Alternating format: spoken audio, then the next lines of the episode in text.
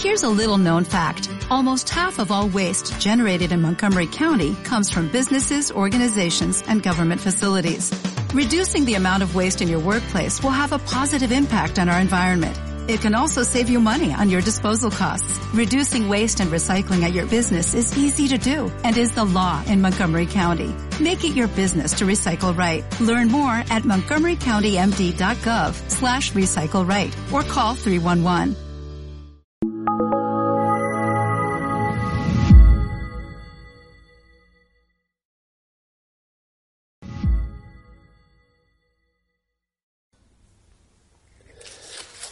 Vamos a considerar ahora una breve frase del Señor. El que no está conmigo está contra mí, y el que no recoge conmigo desparrama. Se trata de unas palabras claras, tajantes, de las que se puede sacar alguna orientación. Para situar nuestro pensamiento conviene clarificar Primero, ¿qué significa estar con Jesús o recoger con Él? La respuesta a esta cuestión se sitúa en el plano del amor a Dios y de la misión salvadora del Señor. Está con Jesús quien le ama, recoge con Él quien colabora en la tarea apostólica. El Hijo de Dios vino al mundo para salvar a los hombres y está a su lado quien desea lo mismo y contribuye a esa labor redentora. En cambio, está contra Jesús quien le odia y el que procura la condenación de los hombres. Y está en terreno dudoso quien no hace nada a favor ni en contra, esto necesitará más explicaciones porque Jesús sitúa a estos últimos fuera. El que no está conmigo está contra mí y el que no recoge conmigo desparrama. Tras esta introducción comienza el comentario. Las palabras conmigo contra mí evocan ideas de confrontación, competición, batalla, unos combatientes se oponen y los espectadores son partidarios de uno o del otro. Si hablamos de enfrentamientos terrenos, deportivos, militares o de cualquier tipo, siempre es posible abstenerse de luchar o ir a favor de un equipo distinto de los que combaten. Por ejemplo, alguien puede decir, no voy con el Madrid ni con el Bayern, soy del Boca o del River. O bien puede decir no me interesa el fútbol nada y me desentiendo de estos líos. Sin embargo, las palabras de Jesús no admiten abstenerse o buscar una tercera opción. Dicen, el que no está conmigo está contra mí. Pensemos entonces de qué combate habla y por qué no cabe evitarlo. Hace un momento se decía que estar con Él significa amarle y contribuir a la salvación, mientras que estar contra Él reúne las actitudes opuestas. Por tanto, con la frase citada, el Señor se refiere a la batalla por amar a Dios y ganarse el cielo y alude a la victoria sobre las tentaciones y sobre el demonio.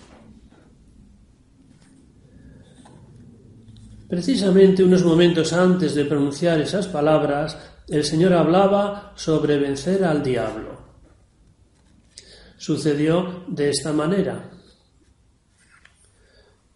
Los jefes judíos decían que Jesús expulsa a los demonios por Belzebul, el príncipe de los demonios. El Señor le responde que Satanás no combate contra sí mismo, sino que Jesús expulsa a los demonios por el dedo de Dios. Y poco después añadió esta frase, conmigo contra mí, donde probablemente pensaba en este enfrentamiento contra el diablo. Así que la batalla existe, porque el diablo no cesa de tentar a los hombres. Deseaba ansiosamente y desea ansiosamente nuestro mayor mal. Mientras que Jesús desea intensamente nuestro bien y da su vida por nuestra salvación. El combate es real y nadie lo puede evitar. El diablo va a tentarle y uno tiene que luchar si quiere alcanzar la victoria y el cielo. Quienes no quieren combatir acaban siendo derrotados y sus pecados les alejan de Dios. Sin embargo, no parece que vayan contra Jesús da la impresión de que solo son débiles o desinteresados en el esfuerzo. Pero el Señor afirma, el que no está conmigo está contra mí, y el que no recoge conmigo desparama. No deja un lugar intermedio para quienes desean pecar sin pretender ir contra el Señor. ¿Por qué no cabe este lugar mediocre? ¿Por qué va contra Jesús el que peca? No es asunto de fácil comprensión. Probablemente la respuesta sea porque Dios ama a los hombres muy intensamente, porque el Señor ama entrañablemente a sus hijos. Veamos la explicación. Cuando un ser humano comete un pecado, Aparentemente solo se hace daño a sí mismo y a veces a otros hombres. Pero este daño propio es ir contra el Señor que quiere muchísimo a sus hijos. Si alguien se aparta de Jesús, se daña a sí mismo y por tanto actúa contra Dios que nos quiere más que nosotros. Perjudicar a un hijo de Dios, aunque sea uno mismo, es ir contra el Señor. Repitamos esto porque es un punto central. Dañar a un hijo de Dios, incluso a uno mismo, es ir contra Jesús. El resumen sería así. Si alguien no está con Jesús, se hace daño a sí mismo. Si alguien se perjudica a sí mismo, actúa contra Dios y por esto el que no está con Jesús está contra él. Sin embargo, uno puede decir, yo no quiero apartarme de Jesús ni deseo pecar. Simplemente quiero llevar una vida cómoda. Quiero evitar líos, batallas, esfuerzos, solo deseo paz y tranquilidad, televisión y butaca. Esta actitud es inhumana imposible y anticristiana. Nada menos. Y será necesario explicarlo. Inhumana. Esta conducta cómoda habla de evitar esfuerzos y muestra un amor reducido. Indica que se desea amar a Dios lo menos posible. Y esto es inhumano. Las criaturas debemos a nuestro Creador la mayor alabanza, respeto, adoración y amor, no lo mínimo. Los ángeles miran asombrados a los comodones. ¿Cómo puede un hombre quedarse tranquilo con tan poco cariño al Altísimo? dirán los ángeles. Imposible. No se puede llevar una vida burguesa sin pecar y sin batallar. Porque el diablo continúa sus tentaciones y si uno no lucha, acaba cayendo. La comodidad excesiva conduce a la flojera y la flojera abre paso al pecado. La comodidad excesiva conduce a la flojera y la flojera abre paso al pecado. Si uno desea una vida burguesa, acaba pecando. En tercer lugar, la dejadez y el conformismo no son actitudes cristianas, porque la cruz ocupa un lugar central en la vida de Jesús y también debe estar muy presente en las costumbres de sus discípulos. Quien piensa excesivamente en dar gusto a sus apetencias no es buen cristiano, se aleja del Señor, se hace daño a sí mismo y va contra Jesús.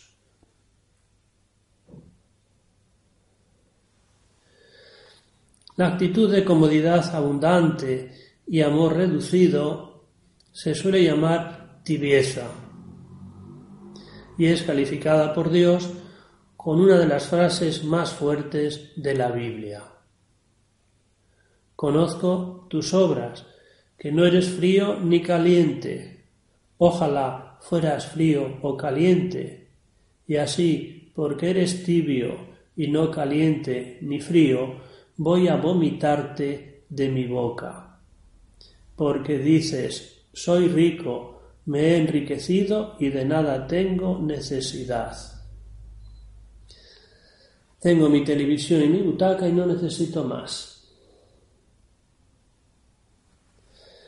A este amor limitado y conformista que no desea agradar a Dios, que no desea agradarle más, el Señor le dedica palabras bien fuertes, voy a vomitarte de mi boca. No dice apartarte o rechazarte, sino vomitarte.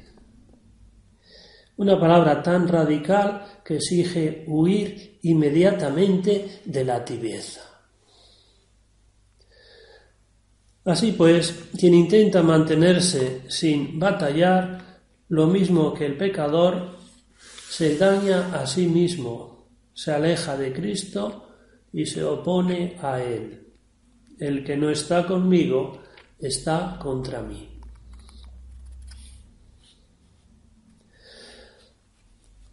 Hasta ahora nos hemos fijado en estar con Jesús en la práctica, en la vida. Lo mismo puede decirse respecto a la doctrina. El que no está conmigo está contra mí. Si uno no acepta las enseñanzas de Jesús, no está con Él, sino contra Él. El cristianismo es un seguimiento de Cristo y consiste en aprender sus enseñanzas y ponerlas por obra. Como Jesús hacía, pues el Señor predicaba lo que vivía. Su vida era coherente con sus palabras. Así pues, quien no acepta su doctrina se opone a Cristo, no le sigue. En las enseñanzas de Jesús hay asuntos esenciales que no admiten componendas. Por ejemplo, un cristiano procura amar a Dios con todo su corazón y si no lo hace está fallando en algo central. Asimismo, el cristiano debe amar al prójimo y eso es también algo básico. Un cristiano sigue gustosamente al Papa porque Jesús quiso edificar su iglesia sobre Pedro. En consecuencia, quien rechaza las enseñanzas del Papa se aleja del Señor y está contra él. Asimismo, el cristiano procura cumplir los mandamientos y recibe a menudo los sacramentos. Así, por ejemplo, si uno no se confiesa con frecuencia, se aleja de Jesús. Y lo mismo sucede respecto a Santa María. El cristiano ama entrañablemente a la Madre de Jesús y Madre nuestra. Hay momentos esenciales, hay en la doctrina de Jesús hay aspectos esenciales que no se puede uno saltar. En estos terrenos, algunas personas sienten el orgullo de ser inventores de religiones. Dicen, soy católico pero no acepto este mandamiento, ni este sacramento, ni al Papa, etc. Se inventan así una religión que no es la de Cristo, no están con Jesús y por tanto están contra Él. Seguramente no pretenden ir contra Jesús, pero de hecho se apartan de las enseñanzas del Señor. entonces se hacen daño a sí mismos y se oponen a Dios que tanto desea su bien. Si además difunden sus ideas contrarias a las de Jesús, entonces su enfrentamiento con el Señor es manifiesto. El que no está conmigo está contra mí. Entramos ahora en el último apartado. Hay personas que se alejan de Jesús por rechazar alguna de sus enseñanzas teóricas o prácticas. Surge entonces la tentación de minimizar la doctrina cristiana para captar de nuevo a esos inconformes. Y la tentación continúa asegurando que esta rebaja sería una exigencia de la caridad. En estos asuntos conviene distinguir entre las personas y sus acciones. Se trata de vivir la verdad con caridad, sin ceder en la verdad ni en la doctrina, ser amables con las personas. Tratar correctamente a la gente, pero si lo que hacen mal está mal, pues está mal.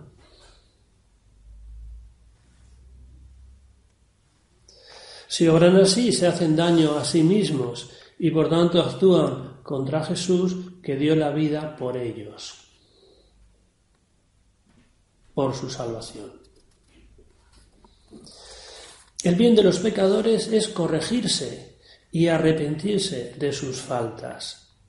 Y se les hace un mal si se les invita a conservar sus hábitos contrarios al Señor. La caridad con los pecadores no es tranquilizar sus conciencias diciendo que nada sucede, que sigan así aunque acaben en el infierno.